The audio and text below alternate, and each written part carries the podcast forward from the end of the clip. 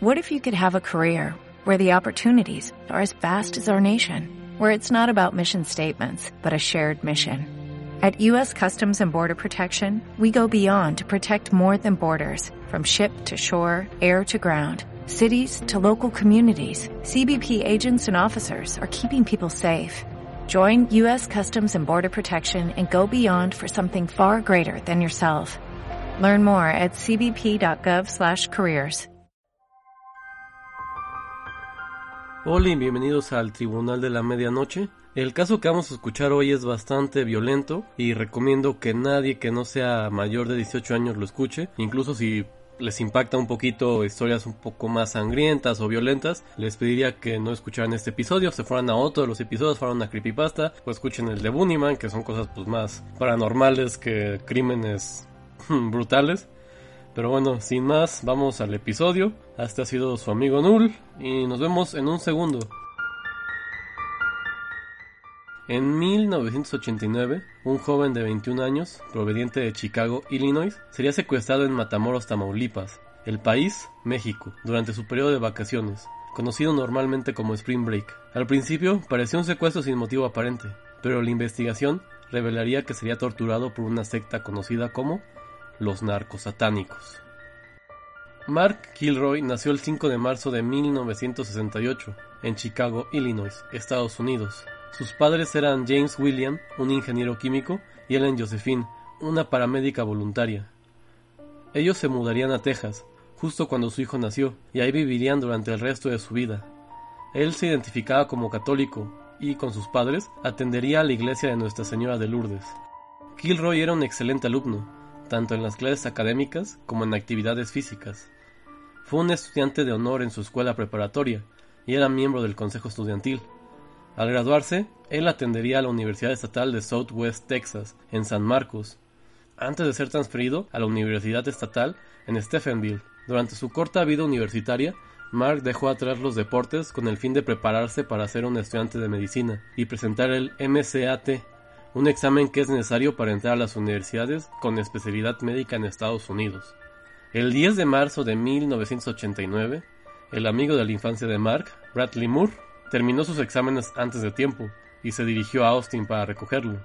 Los dos irían a Santa Fe con otros dos amigos, Bill Huddleston y Brent Martin, donde se dirigían a South Padre Island para empezar sus vacaciones de primavera.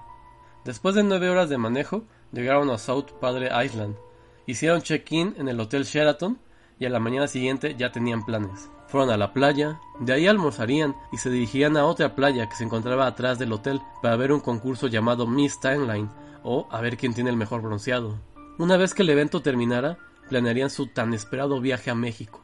En la carretera, pararon para comprar la cena en la franquicia de comida rápida llamada Sonic Drive, donde conocían un grupo de mujeres que también se dirigían a México. Ellas los seguirían y terminarían todos conviviendo durante un tiempo. Con ellos cruzaron la frontera hacia México a pie y pasaron casi todo su tiempo en el Club General Pimienta en Matamoros. Después de eso se separaron y el grupo de Kilroy regresaría al hotel hasta la mañana siguiente. El 13 de marzo, una vez más, volverían a Matamoros, México, alrededor de las 10.30 pm.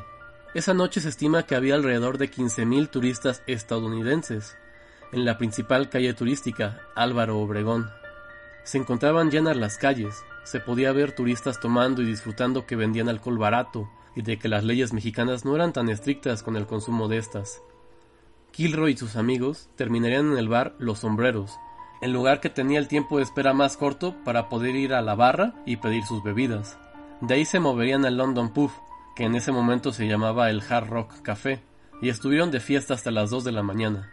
Kilroy y su grupo de amigos decidieron dejar la diversión ahí y retirarse. Cuando salieron del recinto, se unieron a una multitud de muchachos que, al igual que ellos, se dirigían caminando a la frontera entre México y Estados Unidos. Bill Huddleston, el amigo de la infancia de Mark Kilroy, tuvo una pequeña parada técnica en un callejón oscuro para orinar. Al regresar, vio a Mark hablando con un joven mexicano. A Bill se le hizo raro, pero supuso que se conocían y no le dio más importancia. Sin embargo, cuando se reunió con sus otros dos amigos, Moore y Martin, no lograron localizar a Kilroy. Lo estuvieron buscando, fueron a la frontera y trataron de recrear los pasos que dieron esa noche. Sin embargo, al no encontrar nada, se fueron, pensando que su amigo había pedido un aventón o alguien lo había llevado al hotel. En posteriores declaraciones, Huddleston diría que en cuanto se dieron cuenta la mañana siguiente que no estaba ahí, sabían que algo malo había pasado. Las investigaciones en época de Spring Break no son tomadas muy en serio por la policía local, ya que en la mayoría de los casos los muchachos aparecen al día siguiente con el único inconveniente de una cruda ocasionada por tanta ingesta de alcohol. Sin embargo, al poco tiempo, las autoridades se dieron cuenta que esto no era un caso común de un joven que perdía el control.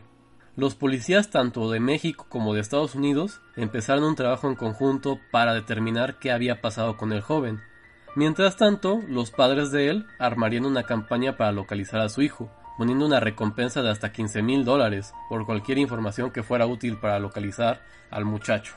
El caso empezó a tomar forma por otra investigación que la Policía Federal y agentes estadounidenses estaban llevando, la cual era la implementación de un programa para detectar gente que tuviera o vendiera drogas y tuviera contactos en los cárteles que abundan en México. Dentro de la gente detenida estaba Serafín Hernández, sujeto que los policías seguirían y él inadvertidamente los llevaría a un rancho donde al investigar encontraron rastros de marihuana y objetos relacionados a los cultos. Este sería conocido como el rancho Santa Elena. El 9 de abril arrestarían a Serafín, quien confesaría de secuestrar a Mark Kilroy. También atraparían a otros miembros del culto, conocido como los narcosatánicos.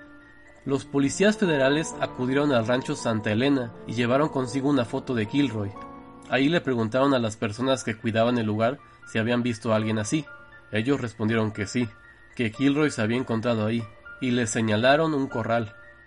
En ese lugar no solo encontrarían el cuerpo de Kilroy, sino que al iniciar la investigación hallarían hasta 17 cuerpos mutilados, de gente que fue asesinada durante un periodo de nueve meses. Buscando más a fondo, en el rancho encontrarían una cámara de tortura, una pila de pornografía homosexual. Sin embargo, no había rastros del líder del culto, Adolfo de Jesús Constanzo, o como se le conocía, el padrino.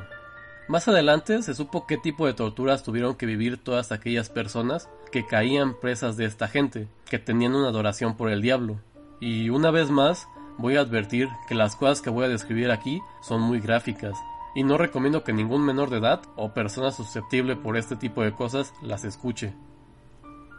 Mark Kilroy fue encontrado sin piernas, sin cerebro y con parte de la columna vertebral arrancada. La causa de muerte fue un machetazo a la cabeza, en una ocasión que trataba de huir. La que realizaba los ritos satánicos era una mujer y una de las parejas del líder, Sara Aldrete Villarreal, también conocida como la madrina. Ella colgaba de una cuerda a sus víctimas, que normalmente eran hombres. Les cortaba el miembro y los pezones. Después lo cosía a fuego lento por horas, mientras ellos seguían vivos, para después ser devorados en un banquete. Sara llegó a abrir el pecho de una de las víctimas, quien se retorcería de dolor para arrancarle el corazón de una mordida. El fin de estos rituales era ayudar a Adolfo para que se pudiera volver un brujo completamente. Incluso él se hacía collares y amuletos de las columnas vertebrales de los fallecidos. Sin querer, el asesinato de Mark Kilroy fue aquello que puso en movimiento el fin de este despreciable grupo. Adolfo y los demás de su séquito que no fueron arrestados huyeron a la Ciudad de México, donde tres semanas después fueron encontrados. Ahí, Sara se escudaría diciendo que ella había sido secuestrada, mientras que Adolfo y sus seguidores se enfrentaban a los federales. Al no ver salida, Adolfo pidió a uno de sus seguidores que lo matara a él y a uno de sus amantes en el guardarropa. Él les obedeció y disparó hasta matarlos. Sara Aldrete no se suicidaría y cuenta con una condena de 647 años. Al final del día, Mark fue un muchacho que tuvo muy mala suerte de ser encontrado por esta pandilla de cultistas, que en mayor parte los miembros de comunicación declararon eran satánicos, sin dar más información sobre las drogas. Desde el momento de su muerte y durante muchos años, sus padres se dedicaron a hacer campañas contra las drogas y fundaron SAFE, Substance Abuse Free Environment. En 2009 volverían a Matamoros para agradecer a la gente local que ayudó en ese duro proceso que vivieron y hasta el día de hoy no hay más información sobre ellos.